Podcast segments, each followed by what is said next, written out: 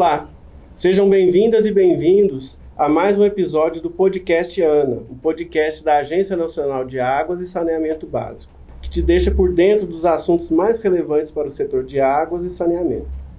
Eu sou o Luiz Gustavo Miranda Mello, especialista em regulação de recursos hídricos e saneamento básico e atuei durante 16 anos na coordenação responsável pela capacitação do SINGRE e também capacitação do setor de saneamento da ANA.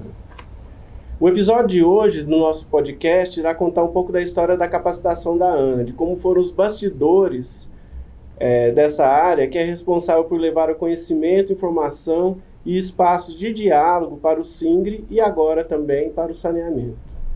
Até hoje, a ANA já emitiu mais de 160 mil certificados em mais de 360 cursos à distância, presenciais ou remotos.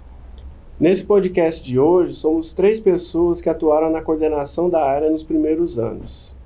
Sou eu, Luiz Gustavo Miranda Mello, a Celina Maria Lopes Ferreira e a Tassiana Neto Leme.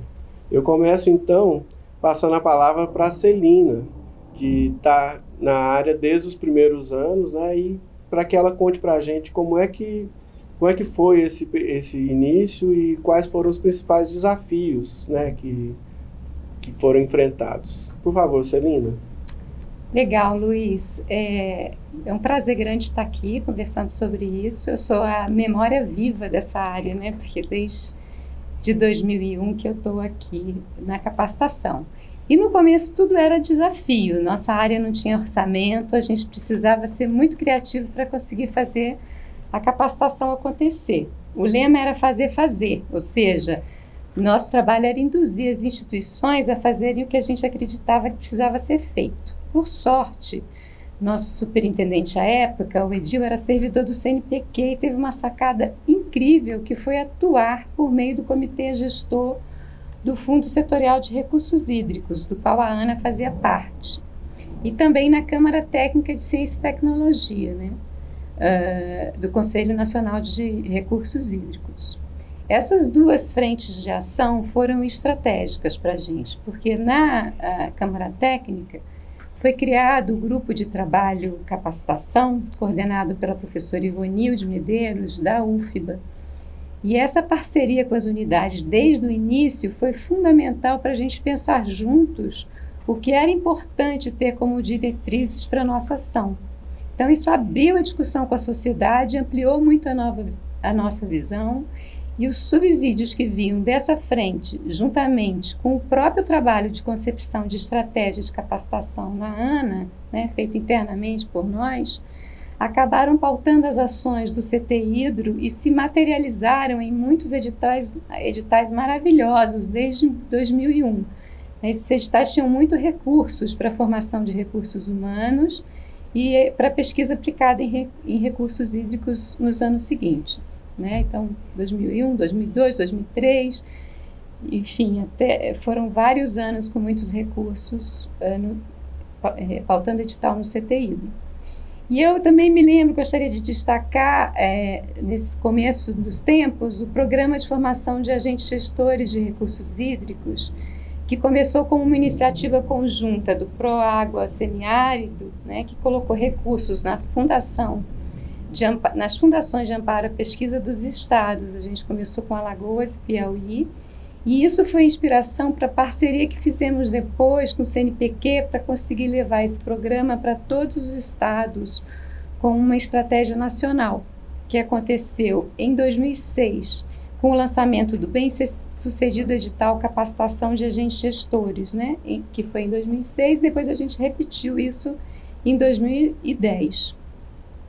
Outra experiência que eu considero memorável foi a que resultou na RECESA, Rede Nacional de Capacitação e Extensão Tecnológica em Saneamento, já em 2006. Chegou, com uma, chegou inicialmente com uma proposta meio quadrada, que era a gente comprar um pacote de capacitação da França, e a área de capacitação da ANA transformou isso em algo muito maior, mais lógico estruturado, que perdura até hoje.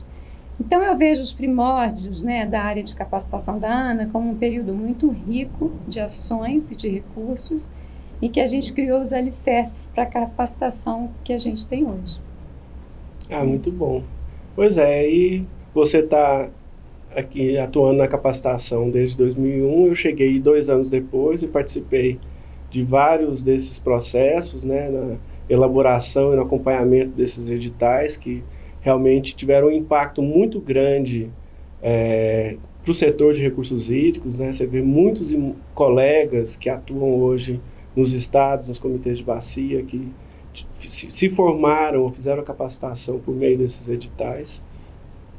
E depois, né, já em, em 2007, 2008, foi quando a gente começou a procurar é, desenvolver ações plurianuais que, tivessem um impacto é, mais prolongado, né, num processo realmente de capacitação continuada.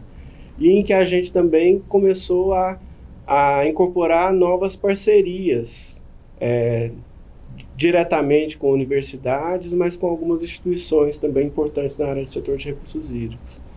Então, é, eu, eu, gostaria de destacar que depois desse processo inicial, né, a gente começou a atuar procurando um, um planejamento plurianual, e isso daí, apesar de ser um processo interno aqui nosso da ANA, teve um impacto direto para quem atua nos recursos hídricos, com projetos maiores de capacitação, com uma duração maior. E isso a gente viu os efeitos né, na, na, em um alcance maior da capacitação, com, com projetos mais robustos. Em 2010, a gente teve incorporação também da capacitação para a segurança de barragens. Então, a gente conseguiu, por meio desses projetos plurianuais, atuar também nessa, nesse, nessa nova atribuição que a ANA recebeu. E aí também é importante destacar que nesse início é, de, de 2010 foi quando a gente começou também a se estruturar para trabalhar com o ensino à distância, que foi uma que revolucionou o nosso processo de capacitação também, dando um alcance, uma capilaridade, né, que a gente é, que a gente não tinha até então, mesmo com todos os processos, os editais e os cursos, né, a gente não tinha até então.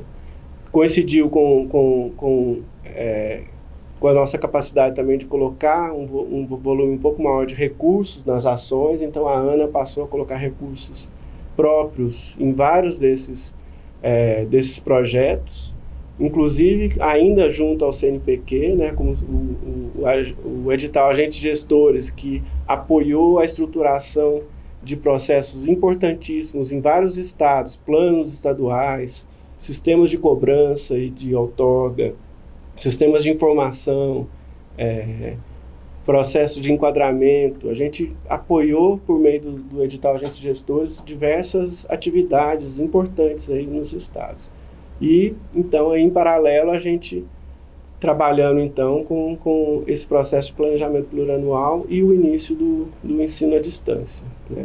E eu acho que isso daí foi o início, sim, foi o início da expansão nossa, de uma capilaridade maior, junto com outros parceiros, né? A, a Fundação Pacto Tecnológico de Itaipu, que atuou com a gente no trabalho de, de quase seis anos aí, cinco anos, né, em que a gente conseguiu produzir uma quantidade muito grande de materiais didáticos. Esse processo, essa articulação começou nessa época também. Então é, é, é, é, é muito interessante ver como é que isso foi num crescendo e em 2012, quando a Tassiana assume né, a coordenação no meu lugar, aí vários outros projetos ainda maiores decolaram, né, Tassiana? Então... Exato. Eu já fazia parte da equipe desde 2010, né, sob a liderança do, do Luiz. Uhum. E 2010, uma, algo muito interessante aconteceu na ANA, que foi ter a garantia dos recursos dentro da ANA, né? A fonte 183, ela é, passou a ser uma garantia, então a gente não tinha mais recursos contingenciados. E por conta disso, nós pudemos apostar em grandes e uh, ousados projetos. Né? Como o Luiz citou, o projeto com a Fundação Parque Tecnológico de Itaipu foi bastante robusto, é, que nos permitiu alcançar um número bastante significativo de pessoas. Né? E aí, entre 2012 e 2018, é, que eu estive na liderança da, da capacitação, né, a gente teve 37 milhões de reais investido em diversos projetos, comprometidos em de democratizar o acesso às oportunidades de formação. Atuamos nas mais diversas, eh, mais diversos níveis da educação básica, a formação técnica, a formação continuada e a pós-graduação. Assim, eh, nos comprometemos a levar capacitação sobre águas para o maior número possível de pessoas. Né? Para isso, desenvolvemos e implementamos uma série de estratégias de educação à distância, né, com a diversificação de temas. Né? Foram muitos temas que a educação à distância nos permitiu uh, atuar. Né? Uh, e nesse período, né, foram envolvidos mais de 100 mil pessoas em todo o Brasil e em mais de 30 países. Né? Oferecemos cursos em espanhol e inglês também. É, vale destacar que na educação básica nós fomentamos também a produção de materiais didáticos, numa parceria com a CAPES, né, com o tema Água para Educação Básica. É, envolvemos mais de 40 universidades, foram materiais didáticos riquíssimos. Além disso, atuamos na formação de educadores com apoio à criação do mestrado profissional de ensino de ciências ambientais, o Proficiame, que vem formando gente até hoje. Na pós-graduação, nesse período, também tivemos uma especialização em gestão de projetos municipais de recursos hídricos. Foi um projeto muito bacana que ofereceu mais de 60, 600 vagas de especialização. É, também fomentamos a criação de outro mestrado profissional, o Prof. Água, que é o mestrado profissional em gestão e regulação de recursos hídricos, que é sucesso também até os dias de hoje. Né? E, por fim, eu queria destacar o diálogo que nós tivemos com os entes do SINGRE, é, construindo um programa de desenvolvimento de competências, né, para orientar a formação para as mais diversas competências envol envolvidas com a política de recursos hídricos, tanto do ponto de vista da esfera executiva, no nível é, do federal, estadual e, e, nos comitês de bacia, como nas instâncias colegiadas, os conselhos de recursos hídricos e os comitês de bacia. Então, foi uma bela parceria que a gente veio desenvolvendo, né? E tenho muito orgulho de todo esse, pra, esse trabalho que foi né, é, é, bastante significativo e que continuou mesmo com a minha saída, né? E, e, várias outras pessoas atuando, uma equipe maravilhosa, Celina até hoje, fazendo parte desse projeto lindo. Muito bom, Tassiana. Vamos caminhando então agora para o final do, desse nosso podcast. Eu gostaria de agradecer a vocês por partilhar um pouquinho dessa história, né? De, com, com todos. E essa história que é da Ana e de todos nós, né? De todo o Singre. E gostaria de passar a palavra, então, de novo é, para Celine e para a Tassiana, para que elas deixem uma mensagem final aí aos nossos ouvintes. Então, por favor, Celina. É, eu, eu também gostaria de agradecer, sabe, Luiz, assim, agradecer, porque quando eu olho para esses 20 anos de trabalho e para tudo que foi produzido nesse tempo, eu vejo um monte de olhos brilhantes de gente que estava junto com a gente, e acreditou, e se empolgou, e se esforçou, e se entregou ao trabalho junto com a gente. É um monte de parceiro, de colega, de chefe e também de gente de bastidor que a gente nem sabe direito o nome, mas que colaborou para essa nossa trajetória de sucesso. Então eu quero mais uma vez lembrar de tudo que a gente de lembrar que tudo que a gente faz depende de pessoas entusiasmadas e comprometidas com estar a serviço. E estar a serviço de educar, de capacitar pessoas, é um enorme privilégio e uma enorme responsabilidade.